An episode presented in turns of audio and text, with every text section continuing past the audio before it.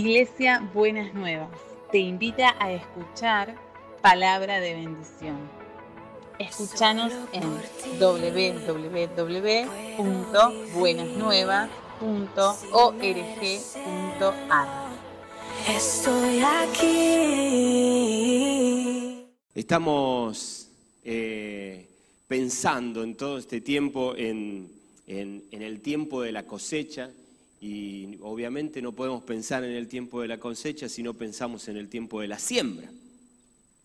Esta dinámica de siembra y de cosecha, Norberto la explicaba de manera maravillosa el domingo pasado, eh, diciéndonos, diciéndonos algo que muchas veces sabemos, y es que hay una ley, que lo que definitivamente vamos a cosechar será aquello que sembramos. No podemos esperar cosechar algo distinto de lo que sembramos. Pero en este, en este día me, me encantaría volver sobre esa idea y, hablarles de un pasaje que es eh, realmente muy rico, muy maravilloso, eh, en una de las parábolas de Jesús. Esta parábola la trabajamos con los jóvenes en, en el, en el grupo de jóvenes y, y para mí fue apasionante ver tanta cosa maravillosa en estos pocos versículos que voy a leerles ahora, que salieron y que surgieron a partir de reflexionar en el poder de lo que podemos sembrar definitivamente en Dios. Es la parábola que se titula, o la hemos titulado, La semilla que crece, parábola de la semilla que crece. Y está en el capítulo 4 del Evangelio de Marcos, desde el versículo 26 al versículo 29. Dice así, Jesús continuó, el reino de Dios se parece a quien esparce semilla en la tierra, sin que éste sepa cómo, y ya sea que duerma o esté despierto, día y noche brota y crece la semilla. La tierra da fruto por sí sola, primero el tallo, luego la espiga, y después el grano lleno en la espiga. Tan pronto como el grano está maduro, se le mete la hoz, pues ha llegado el tiempo de la cosecha. Me, me parece maravilloso pensar en este pasaje y en el poder increíble de la semilla, ¿no? Eh, si probablemente eh, eh, en la escuela, muy probablemente en algún momento hayas hecho como algún, algún este, experimento de germinación y hayas visto cómo ese poroto que está del otro lado del vidrio del frasco se rompe repentinamente y un brote aparece y uno no puede ver exactamente cuándo ocurren esas cosas maravillosas, pero poco a poco eso va ocurriendo. Eh, cuando yo era muy chico, eh, podía visitar a mi abuela en su casa y ella tenía una casa con terreno y entonces tenía su propia quinta. Y muchas veces había un tiempo donde me invitaba a sembrar y entonces ahí ella traía sus semillas y con mi abuelo y las, las ponían en el surco que habían hecho previamente. Y obviamente uno desde la niñez esperaba al día siguiente ir y encontrar que ya estaba la planta con la fruta. Y entonces a veces mi abuela solía plantar frutillas y yo ansioso esperaba que al día siguiente hubiera frutillas de las que yo pudiera comer. Y obviamente eso no ocurría, porque el proceso de maduración lleva su tiempo. Y esto para mí es, es maravilloso entenderlo. Y era para mí milagroso volver al tiempo a visitar a mi abuela y encontrarme con las plantas y encontrarme con las frutas que yo podía disfrutar y podía comer. Y decir, wow, qué impresionante. ¿Y en qué momento ocurrió esto? Bueno, el, el- el Señor lo dice claramente en la parábola. Mientras dormías, estabas despierto o estabas durmiendo, sin que te dieras cuenta, la tierra fue dando fruto y eso creció. Me parece maravilloso entender esto. Hay, eh, el Señor trabaja con la idea de la semilla muchas veces y la Biblia habla acerca de la semilla muchísimo. Y muchas veces esa semilla es alegoría de la palabra de Dios. Y a mí eso me parece interesantísimo de pensarlo. Norberto decía el domingo pasado cuando hablaba de cómo se produce este fenómeno de sembrar y cosechar, él decía con mucha claridad que la siembra tiene que ver con lo que haces y con lo que decís. ¿Sí? Quizás esto es para que te lo repitas adentro, lo anotes. La siembra tiene que ver con lo que haces y con lo que decís. Y esto es maravilloso porque los seres humanos muchas veces, creo yo, que pareciera que tuviéramos una habilidad que Dios no tiene. Y no, no, no, me no se asusten, no me apedren, no estoy diciendo ninguna herejía. Lo que estoy queriendo decir es esto. Vos y yo tenemos la habilidad de decir una cosa y hacer otra completamente distinta. ¿No te pasa? No, no te has quejado con otras personas acerca... Vos me dijiste que ibas a hacer tal cosa. Y resulta ser que hiciste totalmente otra distinta. Me dijiste algo, hiciste algo completamente distinto. Y no habrá habido momentos en la vida en que alguien se quejó de vos exactamente de lo mismo.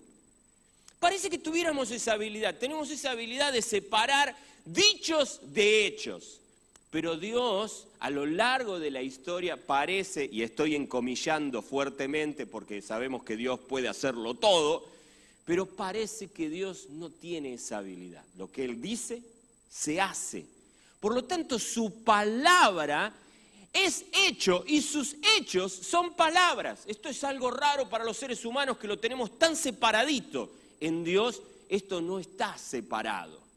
Y justamente Él espera que sembremos en ese sentido que lo que digas y lo que hagas tenga el efecto de ser de bendición y de ser de bendición para otros.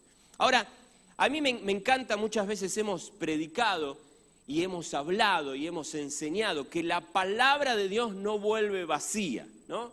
Y casi como que pensamos en esta idea de que la palabra de Dios tiene como un efecto casi como mágico. Y entonces muchas veces recurrimos a Dios como amuleto y utilizamos esta idea como un conjuro, ¿no es cierto? Pero la verdad es que esto tiene que ver no con una especie de conjuro o con que el pronunciar determinadas palabras tenga algún efecto mágico, sino con esta realidad de la naturaleza propia de la palabra de Dios. La palabra de Dios es hecho, los hechos de Dios son palabra. Se juntan de una manera indivisible, de una manera que a nosotros nos cuesta mucho comprender. Pero fíjense el contexto de este pasaje de la palabra de Dios no vuelve vacía, que a veces lo tenemos como aisladito, y yo siempre les insisto en que busquemos el contexto de los versículos que tenemos tan grabados en nuestra cabeza para ver su riqueza. Isaías, Isaías 55, desde el 10 al 12, dice lo siguiente, así como la lluvia y la nieve descienden, del cielo y no vuelven allá sin regar antes la tierra y hacer fecundar y germinar para que dé semilla al que siembra y pan al que come, así también es la palabra que sale de mi boca. No volverá a mi vacía, sino que hará lo que yo deseo y cumplirá con mis propósitos. Ustedes saldrán con alegría y serán guiados en paz. A su paso las montañas y las colinas prorrumpirán en gritos de júbilo y aplaudirán los árboles del bosque. Fíjense qué interesante este proceso donde Dios involucra su palabra. Y algo que a mí me parece maravilloso es que dice lo siguiente, y no vuelve allá sin regar antes la tierra y hacerla fecundar y germinar para que dé semilla al que siembra y pan al que come. Así también es la palabra que sale de mi boca. No volverá a mí vacía, sino que hará lo que yo deseo. La palabra de Dios es acción y la acción de Dios es su palabra. Me encantaría que podamos entender este concepto porque hace que nosotros comencemos a pensar y a comprender el ejercicio de apropiarnos de la palabra de Dios no solo como un concepto, no como una serie de términos, no como una teoría, sino que entendamos que el apropiarnos de la palabra de Dios conlleva ponerla en práctica. La palabra de Dios debe ser encarnada. Vos y yo debemos entender la palabra de Dios como acción para nosotros.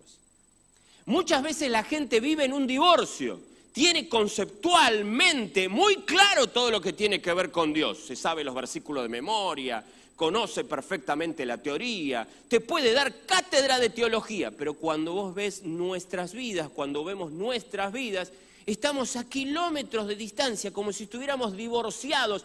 En la acción Estamos divorciados de lo que muchas veces tiene que ver con el concepto. No hemos podido llevar esa palabra conceptual a una construcción de convicción dentro nuestro. Y eso para mí es clave y para eso es importantísimo que vos entiendas que no hay posibilidad eh, de vivir y experimentar la palabra de Dios si vos no la entendés como acción. Eh, fue así en el Génesis. Dios dijo y fue hecho. No hay divorcio en eso. Y qué bueno es que vos y yo construyamos en nosotros la idea que sembrar de alguna manera es trabajar en nuestra coherencia de que lo que decimos sea hecho y que lo que sea hecho esté afirmado en la palabra de Dios. Esto para mí es interesantísimo. Dice Hebreos 4, 12 y 13. Mirá este, este concepto, esta idea, me parece maravillosa. Dice, dice el autor de Hebreos, ciertamente la palabra de Dios es viva y poderosa. La Reina Valera dice viva y eficaz. Otra vez, hablamos de palabra, pero no hablamos de mero concepto. Hablamos de palabras que se vuelven eficaces tienen un efecto concreto y palpable en lo que pasa, en lo que sucede. La palabra de Dios tiene naturaleza distinta a la que nosotros a veces interpretamos. Tiene efectividad. Cada vez que vos incorporás, encarnás la palabra de Dios en tu vida, es semilla que crece. Y recién cantamos, no hay muro que, que no caiga, no hay cadenas que no se rompan. Y cantamos eso porque la palabra de Dios tiene efecto de semilla. La semilla rompe, se expande, no la podés detener. ¿No tuviste alguna vez que renegar con la raíz de un árbol porque te movió una pared o te levantó una vereda? Es indetenible. Porque ese poder es el poder que radica en el poder diminuto, concentrado en la semilla, pero que tiene una expansión impresionante. Así funciona la palabra de Dios. Es eficaz, es eficaz. Es eficaz para llevar fruto que se multiplica. Es eficaz para romper con lo que es necesario que se rompa. Y dice, y es más cortante que cualquier espada de dos filos. Penetra hasta lo más profundo del alma y del espíritu, hasta la médula de los huesos. Y aquí empieza a decir cosas que me parecen interesantes, porque hasta aquí es palabra que penetra, pero mira lo que va a decir ahora. Y juzga los pensamientos y las intenciones del corazón. Versículo 13. Ninguna cosa creada escapa de la vista de Dios. Todo está al descubierto, expuesto a los ojos de aquel a quien hemos de rendir cuentas. Fíjate que viene hablando de la palabra de Dios, pero automáticamente vuelve a hablar de Dios. Jesucristo fue la palabra de Dios encarnada, Él fue el verbo hecho carne. La palabra de Dios es viva y eficaz cuando cada uno de nosotros comprendemos lo importante que lo que Dios dice se vuelva hecho en nosotros. Cuando nosotros podemos comprender que palabra se pueda volver acción y acción se pueda volver palabra en nuestra práctica y en nuestra experiencia de todos los días, estamos en condiciones de tener semillas hermosas y espectaculares de alto rinde para esparcir en cada acción y en cada dicho que podamos proponernos. Y esto para mí es maravilloso.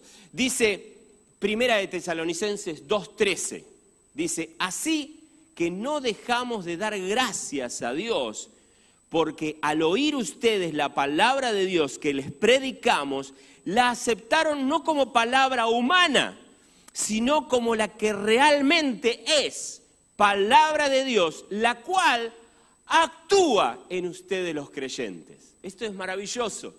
Es distinta la palabra de Dios en su naturaleza a lo que puede ser nuestra palabra. Es maravilloso entender que la palabra de Dios no es solamente dichos que se aprenden, es poder que actúa en nosotros. Por eso, recién Norberto nos traía este pasaje donde aquel centurión romano que parece haber comprendido esto a la perfección, dice, di la palabra, soltá la palabra, y yo sé que tu palabra tendrá el poder suficiente para sanar. Y en esa experiencia estamos vos y yo invitados a movernos.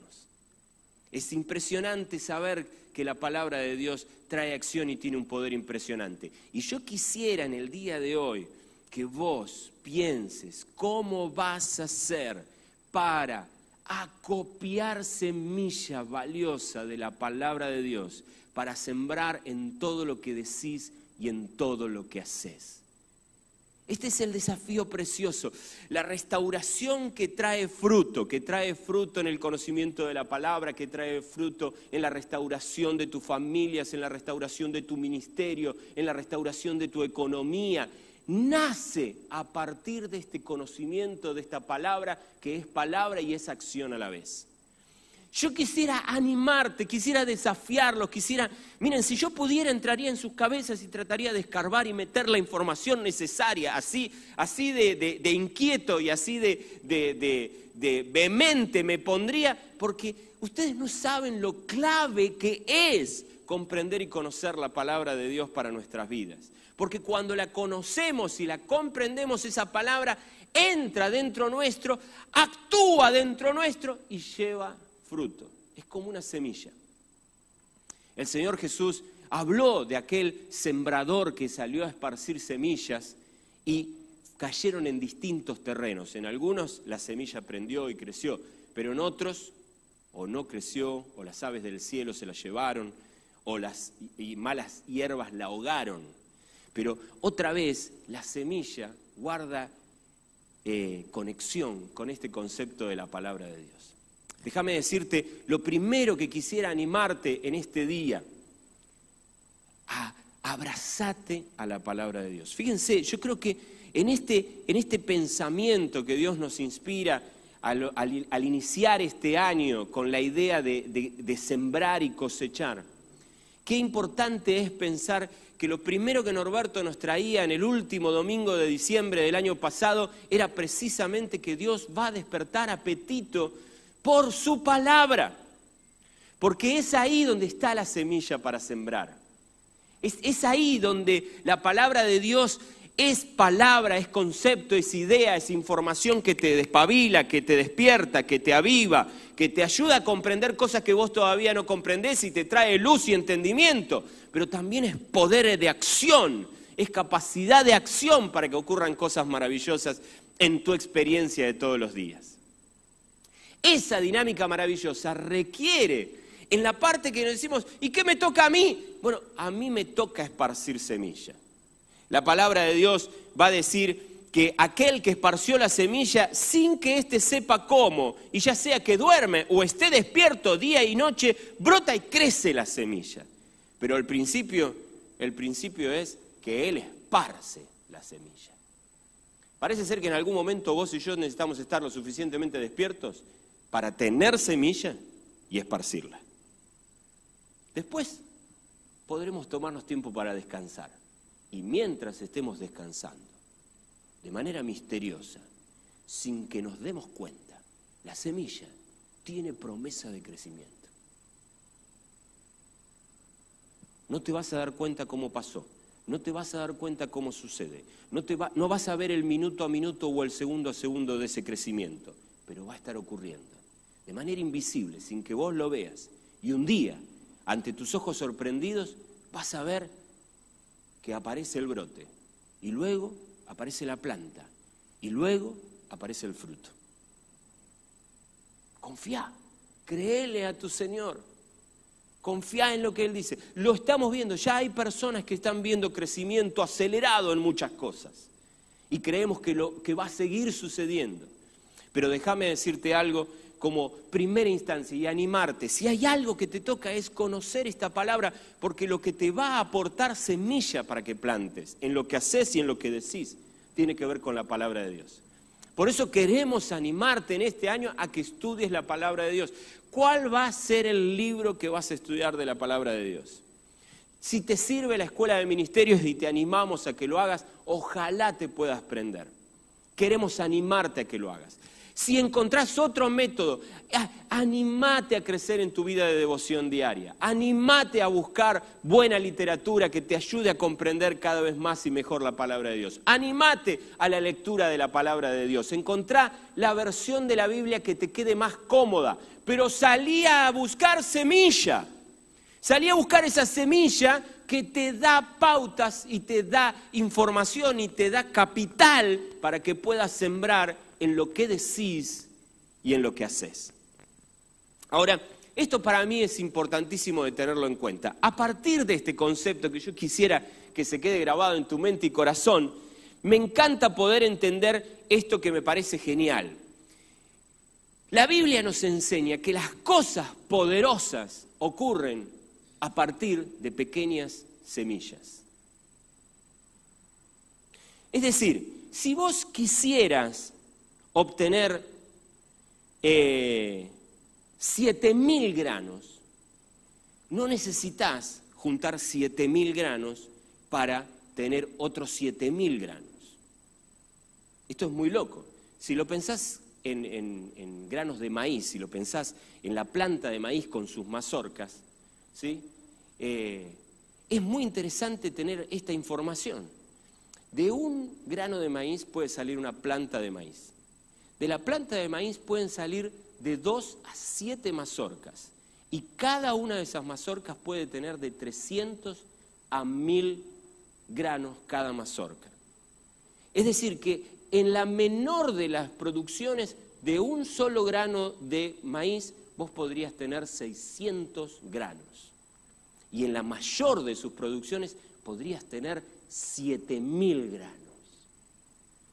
Mirá el poder de un grano de maíz. Mirá el poder de una semilla. Qué triste cuando estamos esperando dar saltos gigantescos para obtener grandes producciones.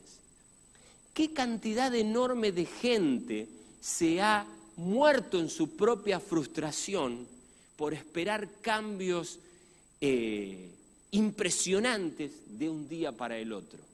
Lo que la Biblia te enseña es que el reino de los cielos se mueve bajo esta ley natural. Sembra chiquito y vas a cosechar grande. Sembrá y vas a cosechar más.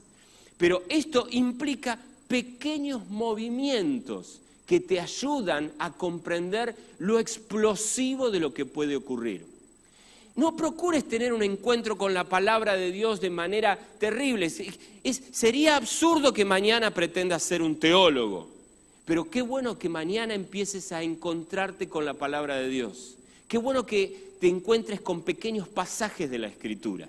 Yo quisiera animarte a que comiences por incorporar a tu vida pequeños pasajes de la Escritura, que puedas pensar, remirar, volver a mirar, preguntar, consultar, pero abrazate a las pequeñas semillas que llevan promesa de producción de rinde, que llevan promesa de que se van a extender. Déjame decirte esto, tenés que hacer cambios en tu manera de ser disciplinado. Nosotros acá en, Buenas Nuevas tenemos los hermanos que son el emblema de la disciplina, ¿no? ¿no? quiero empezar a nombrarlos, pero algunos ya me miran y se sonríen, ¿no es cierto? Hay dos o tres que vos decís son José Disciplina. Si vos esperás mañana ser José Disciplina, bueno, eh, voy a hablar en primera persona. Si yo mañana espero ser José Disciplina, y me voy a frustrar horrores. No, no, no me da para mañana pero me da para implementar y sembrar pequeñas semillas que modifiquen mi carácter. Si vos sos un desordenado total y se complica que mañana te conviertas en una persona así con mentalidad de hoja de cálculo, digamos, ¿no es cierto? Pero pequeñas semillas. Si vos sos un desordenado con tu manera de alimentarte, y bueno, acá también tenemos hermanos que son un relojito alimentándose. Si vos mañana esperás ser un relojito alimentándote, probablemente vivas una experiencia de frustración. Pero sembrá pequeños cambios en tus hábitos. Si vos sos la persona más sedentaria del mundo, muy probablemente no podás pretender ser mañana un triatlonista, pero implementá pequeños cambios de hábitos. Sembrá. Nunca desestimes la siembra de pequeñas semillas. Nunca desestimes las pequeñas palabras y las pequeñas acciones, porque producen grandes modificaciones. Es el Señor que va a buscar la oveja perdida número 100. Es el Señor que con su palabra rompe muros y quiebra cadenas, pequeñas semillas. No te frustres cuando plantás hoy y mañana con ingenuidad infantil corres a buscar los frutos y te encontrás con la tierra recién sembrada, con el marrón invisible de cualquier verde de producción. No te frustres, porque la palabra de Dios dice que a su tiempo dará fruto. La palabra de Dios nos enseña que podés echarte a dormir. Y ustedes saben que no estoy haciendo una, alentando la pereza acá, ¿no? Ni la vagancia, por supuesto que no. Pero lo bueno es saber que dice la palabra, despierto o durmiendo, la semilla crece. ¿Qué significa esto? Que hay un tiempo para estar despierto, atento, fijarse, poner el, el espantapájaro para que no venga ningún pájaro y te coma nada. Pero hay un tiempo para dormir, para descansar, para confiar que el poder de Dios no depende de vos, que vos no le podés poner agenda al poder de Dios, que no sos vos el que el que moviliza lo que Dios hace, porque Él se mueve independientemente de tus capacidades, independientemente de lo que te pasa, independientemente de lo que te suceda, independientemente de tu ansiedad o independientemente de tu pereza. Él se moviliza. Plantá pequeñas semillas en tus dichos y en tus acciones. Buscá de la palabra de Dios para descubrir estas cosas maravillosas que Dios tiene para tu vida y sembralas, sembralas en el corazón de tu hermano, sembralas en tu propia vida, sembrala en tus propios cambios, sembrala en tus propias decisiones, sembrá hechos y dichos que tengan que ver con la palabra de Dios. Y vas a ver cómo ese esa poderosa semilla tiene un efecto multiplicador tarde o temprano. Cuando termina la parábola, Jesús dice, tan pronto como el grano está maduro, se le mete la hoz y ha llegado el tiempo de la cosecha. Déjame terminar con esta idea. Atento. Eso sí necesitas estar. Porque no sea cosa que el tiempo de la cosecha te agarre dormido. No sea cosa que veas cómo la planta crece, o mejor dicho, te pierdas de ver que en el crecimiento de, la, planta Llegó el momento del fruto y llegó el momento de agarrar la hoz y cortar y disfrutar de la multiplicación de lo que sembraste. Ojo, ojo que la amargura de este tiempo, las ocupaciones de este tiempo, tu distracción, el estrés propio de este tiempo, te tenga en otro lado cuando la promesa de Dios se cumpla. Eh, a mí me parece interesantísimo, hay veces que yo me acerco a la vida de algunas personas y digo, wow, con cuánto lo ha bendecido el Señor. Y a veces esas personas dicen, sí, pero mira esto, mira que... Y se quejan y se quejan. Yo digo, pero si yo tuviera la mitad de bendiciones que tendría este tipo, estaría, pero bailando en una pata. ¿No? Pero no lo ven. No lo observan, no se dan cuenta. No tienen la capacidad de celebrar todo lo que Dios les da. Si a mí Dios no me da nada, y vos le mirás la vida y decís, flaco, ¿cómo podés decir eso? Querida, ¿cómo podés decir eso? Mirá esto, mirá aquello, mirá lo otro.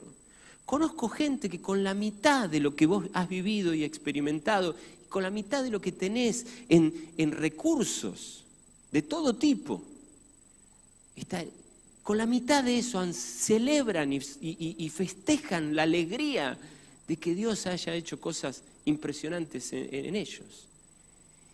El tiempo de la cosecha está a tu alcance para que vos cortes el grano y lo disfrutes. Y te estás quejando por ahí en los rincones, llorando por lo que no tenés, sufriendo por lo que te falta. Cuando tu campo está todo listo para ser cosechado perdiéndote la alegría de todas las cosas impresionantes que Dios ya te ha dado y te va a seguir dando. Qué paradójica que es la vida del ser humano muchas veces, que teniendo tantas cosas hermosas a veces para disfrutar, no lo podemos ver. Sembrá. Busca palabra de Dios para sembrar en tus dichos y en tus hechos. En esas cosas que esperás que Dios cambie o que haya cambio. Sembralo quédate tranquilo, vendrán los frutos. No pienses sembrar demasiado, es una semilla, una semilla que a veces hace el cambio y hace la transformación. Plantá pequeñas semillas y confía en el poder multiplicador de la semilla. Hacé lo que te toca. Lo que te corresponde, hacelo. Lo que te toca a vos, hacelo. No quieras hacer lo que le toca a Dios porque no vas a poder y te vas a gastar un montón de energías de balde. No lo hagas. Pero en lo que te toca a vos, hacelo. En lo que le toca a Dios, confía, descansa, espera. Pronto volverás a ese terreno surcado que, en el cual sembraste y verás cómo el verde comienza a brotar. No va a ser de un día para el otro, pero de repente, ante tus ojos asombrados, vas a ver cómo Dios cumple su promesa. Lo vas a ver, lo vas a ver. Y el día que lo veas, que nada te distraiga, agarra la, hoz, cortá lo que hay que cortar, cosechá lo que hay que cosechar y disfrútalo. Abrite a la alegría de la vida, de cosechar aquello que has sembrado. Animate a descubrirlo y a experimentarlo en tu vida. No lo dudes, Dios trae para vos cosecha abundante. Cosecha abundante. De lo que coseches, seguí sembrando. Hace que este círculo virtuoso de la siembra y la cosecha sea una experiencia fantástica en tu vida. Amado Dios, Gracias por tu palabra. Gracias Señor porque es palabra viva y eficaz para nosotros. Es palabra que trae cambio y transformación en nuestras vidas. Es palabra que modifica conductas. Es palabra que tiene poder activo, tiene poder de acción, hace cosas en nosotros, aunque a veces nosotros nos cueste entenderlo. Por lo tanto, queremos que esas palabras se siembren en nuestra mente y en nuestro corazón para que nos sigan brindando semillas para que nosotros sembremos y esparzamos en distintos lugares, en nuestras conductas, en nuestros hábitos, en nuestra disciplina, en, en las cosas que necesitamos que cambien en nuestra, en nuestra propia experiencia de vida y en nuestro entorno. Danos de esa semilla, queremos tener eh, eh, los brazos abiertos para recibir las bolsas de semillas que nos querés dar. Y queremos esparcirlo pequeñas semillas poderosas que traen, Señor, cambios, que traen producción, que traen multiplicación. Hoy te agradecemos porque el reino de los cielos es como esa semilla que podemos esparcir. Es esa semilla poderosa que hace cosas increíbles aunque sea pequeña. Por eso queremos confiar en tus pequeñas palabras, en tus pequeños hechos en nuestras vidas que han hecho modificaciones tan impresionantes. Señor, qué bueno es saber que somos el fruto de, palabras sembradas hace tanto tiempo atrás. Palabras que fueron sembradas en nuestra vida y dieron fruto. Y hoy estamos aquí por aquella palabra que fue sembrada hace tanto tiempo atrás y sigue multiplicándose. Y sigue multiplicándose. Yo te doy gracias, Señor, porque Puedo ver en mi propia vida como lo que vos sembraste en mi abuela hace casi 100 años atrás sigue dando fruto en la vida de mis hijos. La pequeña semilla, Señor, plantada en la vida de mi abuela, tiene hoy efecto en sus nietos y seguramente lo tendrá en sus bisnietos. Señor, gracias, porque así es el poder que reside en vos que vos has decidido, compartir con nosotros. Ese es el poder de la semilla de tu palabra, ese es el poder de, que, que se pone hoy en nuestra mano. Son apenas pequeñas semillas que podemos tener en la palma de nuestra mano, pero que cuando las esparcimos, cuando las sembramos, podemos confiar, estar seguros que vos vas a hacer que se multipliquen y que se desarrollen y que lleven fruto fruto que rinda y rinda y rinda para bendición nuestra y de otros también. Señor, te pedimos ser el pueblo de tu palabra. Queremos estudiarla, conocerla, comprenderla, ponerla en práctica, para que luego de ser esparcida lleve fruto, fruto que se multiplique y sea de bendición. En el nombre de Jesús oramos. Amén y amén.